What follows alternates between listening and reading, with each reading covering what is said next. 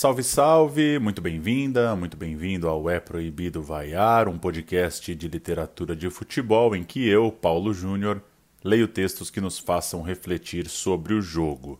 Nesse episódio número 8, tenho em mãos o livro Futebol à Esquerda, do espanhol Kiki Peinado, publicado originalmente com o título Futebolistas de Esquerdas e lançado no Brasil em 2017 pela editora Mundarel com tradução de Carlos Tranjan e Luiz Reis Gil, além de prefácio de Celso Zelt. O livro traz uma série de perfis, pequenos relatos sobre futebolistas que de alguma forma contestaram o futebol ou o mundo.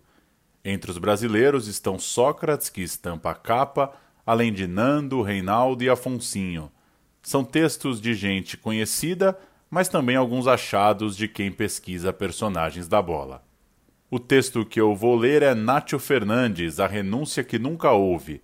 Nátio foi um jogador nascido em Foz, na Galícia, e que jogou no futebol espanhol por Celta e Compostela. Eu escolhi esse texto por se tratar de um caso local do país onde nasceu o autor. Kiki Peinado é de Madrid, nascido em 20 de abril de 1979. É jornalista esportivo e tem um longo trabalho cobrindo basquete mais recentemente, lançou um livro sobre o Raio Valecano, dentro da coleção Hooligans Ilustrados. Vamos então com um texto de Futebol à Esquerda, de Kiki Peinado.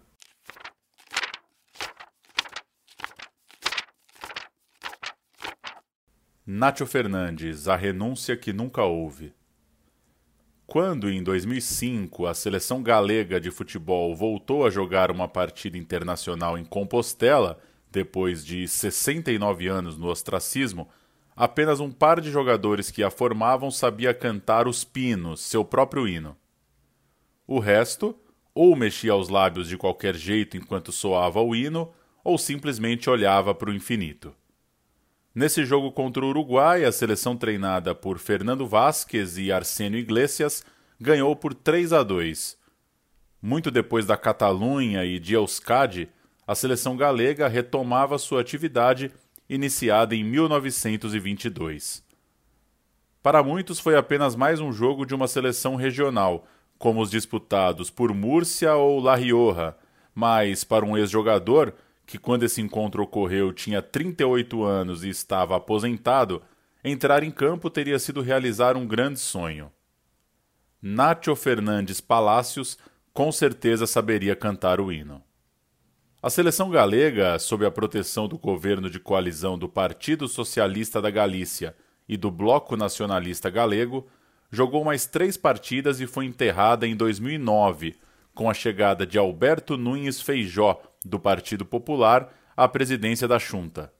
Antes, nos anos 90, a seleção havia contado com o apoio declarado de jogadores muito representativos, como os irmãos González, Fran e José Ramon, ou Michel Salgado. Nos últimos tempos, Iago Aspas, a nova jovem estrela do futebol galego, tem mostrado sua vontade de que ela volte. Foi o que declarou a revista Libero, aspas, É uma pena que já não exista mais, porque era uma forma de representar a Galícia. Temos falado a respeito, vários jogadores galegos, e achamos que seria bom que ela não desaparecesse, mas acho que houve razões políticas por trás disso, fecha aspas foram poucas declarações favoráveis e poucos apoios abertos à seleção galega. Nem tem ela as raízes fortes da basca e da catalã, nem conta com uma estrutura sólida para respaldá-la. De fato, quando se pensa nesse combinado, o que mais vem à mente é aquele jogador que nunca vestiu sua camisa: Nacho. Em 1995, um fenômeno sacudiu o futebol espanhol. Chamava-se Compos abreviatura familiar da Sociedade Deportiva Compostela, nome oficial do clube. Vindo do nada, a equipe galega, que no final dos anos 80 começou a ser presidida por José Maria Caneda, surpreendia o mundo inteiro vencendo o subcampeonato de inverno. Fazia apenas um ano que estava na primeira divisão e as proféticas palavras de sua estrela e capitão, o prodigioso brasileiro Fabiano Soares, na apresentação da equipe, haviam se cumprido, abre aspas, menos samba e muito trabalhar, fecha aspas.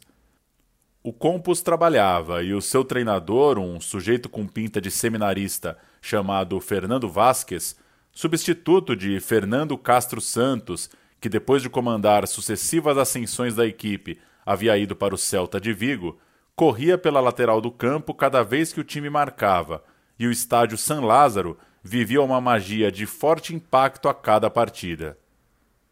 Aquele Compos de 95-96 enfiou quatro gols no Deportivo La Corunha e encantou a Espanha.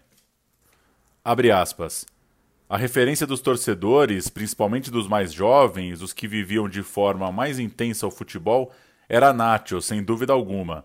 Um jogador galego e humilde que chegou ao ponto mais alto, fecha aspas, declarou em uma reportagem da Televisão de Galícia José Maria Rodrigues, sócio adolescente do clube naqueles anos, traduzindo o sentimento da torcida. Então o treinador da seleção, Javier Clemente, pronunciou três palavras que qualquer um que acompanhasse futebol naquela época teria endossado. Gosto de Nacho, disse em Alicante, quando lhe perguntaram o que achava do jogador. Quem poderia ter dito o contrário? Naqueles meses de evidência, era o segundo melhor em sua posição no campeonato, atrás de Sérgio Barjuan. Angel Capa, então técnico assistente do Real Madrid, também falou de sua admiração pelo futebol do jogador. E no meio daquilo tudo, houve uma entrevista na TVG em que Nacho, despreocupado e sem experiência em lidar com a mídia, nunca foi nada além de um operário qualificado, um operário do futebol bem entendido. Sua carreira se resumiu a seis anos no Celta e oito no Compos, sempre entre a primeira e a segunda divisões falou abertamente da possibilidade de ser convocado pelo selecionador espanhol. Aspas, nem tenho muito interesse, nem me atrai que ele me convoque. Acho que não sirvo para esse tipo de coisa. Tem gente neste estado espanhol que pode receber isso muito bem e que se identifica com a seleção espanhola, o que eu acho fenomenal. Mas, sem dúvida, minha ambição não é essa. Prefiro ficar onde estou, me sinto mais à vontade. Fecha aspas. E começou o furacão. Resguardado do furor midiático, Nacho não voltou a se pronunciar publicamente sobre aquilo, exceto por um, abre aspas, não vou tratar de uma coisa que não aconteceu, fecha aspas. Nem mesmo 18 anos depois ele quis falar para esse livro. Na época, soube-se e falou-se muito a respeito dele. Diziam que participava de manifestações sindicais, que era um galeguista de esquerda conhecido por todos em sua terra que achava que os jogadores de futebol ganhavam dinheiro demais e que viviam desconectados da realidade. Não se contava mais nenhuma história sobre sua renúncia à seleção, mas o assunto era um prato cheio para os jornalistas. Um jogador humilde, vindo do nada, que diante da oportunidade de jogar a Eurocopa da Inglaterra em 96 e ver como a sua vida iria mudar para sempre, dava um passo atrás. Mas se o assunto cresceu, não foi só por culpa dos jornalistas. Tratava-se de uma fábula saborosa demais também para a esquerda, e a não tão esquerda assim, nacionalista, que o exaltava, e uma mina para a direita que o aniquilava na imprensa e onde quer que fosse preciso opinar. Nacho, em silêncio, esperou a tempestade passar e continuou vivendo do mesmo jeito. Vestindo-se, como escreveu José Hermida no El País, abre aspas, como um estudante progressista, fecha aspas, participou em 97 de um disco, uma coletânea chamada Seleção Chá, cantando com o grupo de ska Xenreira para reclamar a volta da seleção galega, uma aventura reivindicativo musical da qual participaram também os irmãos Gonzales e Salgado.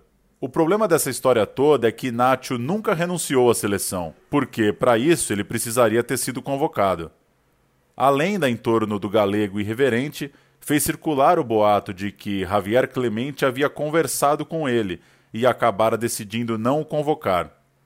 A história fazia sentido, o selecionador, nacionalista basco assumido, compreendia o rapaz. Era um dos seus. Sobre essa história, Nacho nunca mentiu.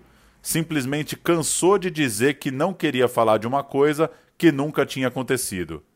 O lógico teria sido perguntar a outra parte da história, Javier Clemente mas talvez porque toda a imprensa andasse com a ordem de busca e captura contra ele debaixo do braço, ninguém foi consultá-lo. Passado todo esse tempo, esclarecer a história da suposta renúncia formal de Nacho foi fácil. Bastou perguntar a Clemente. E sua resposta foi clara e simples.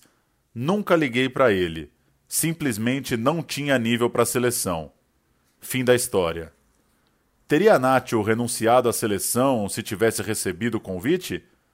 Qualquer resposta será pura ficção, se bem que ele parecia de fato um sujeito determinado em suas ideias e ninguém pode negar que ele disse o que disse. Agora já sabemos o que aconteceu na verdade.